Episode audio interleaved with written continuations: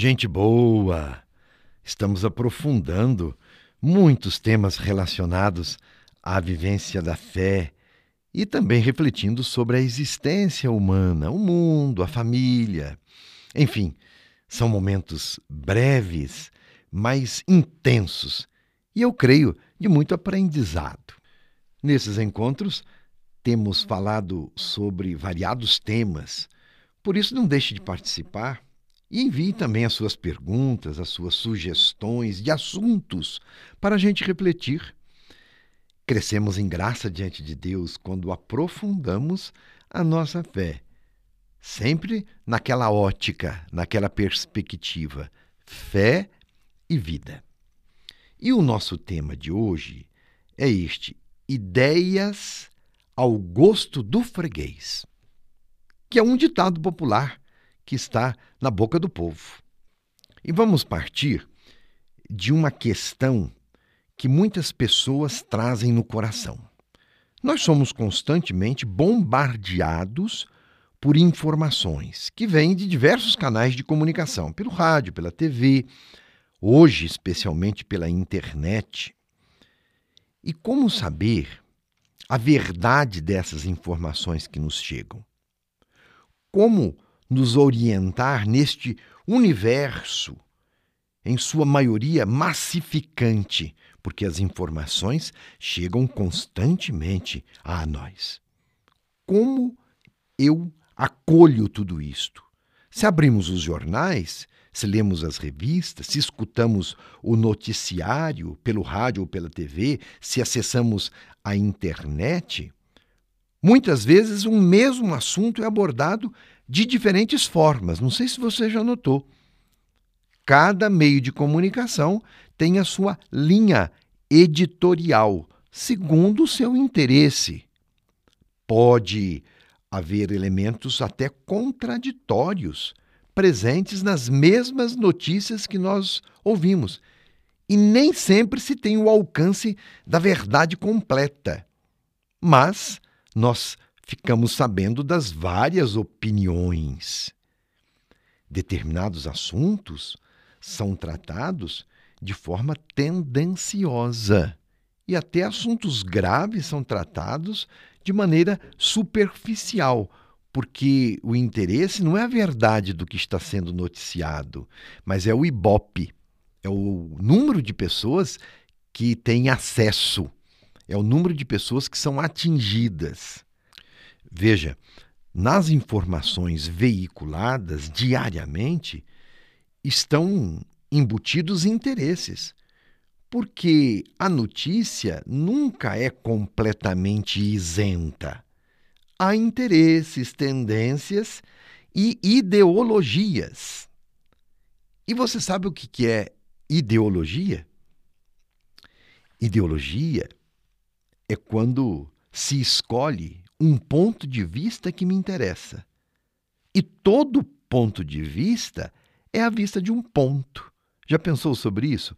Todo ponto de vista é a vista de um ponto. Ou seja, vejo somente o que quero, o que me interessa, o que me agrada e acabo descartando o restante. Constrói-se a verdade segundo o interesse, segundo uma ótica determinada segundo um olhar. E não há diálogo, muitas vezes, com a realidade.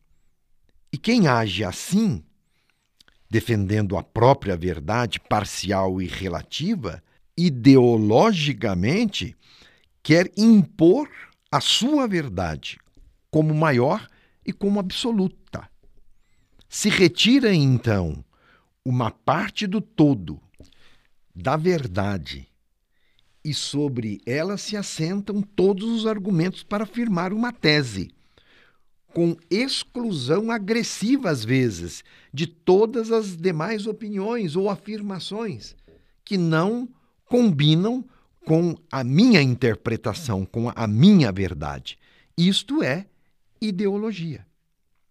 Apropria-se de uma parte da verdade e a manipula ao seu bel prazer, ao seu próprio gosto.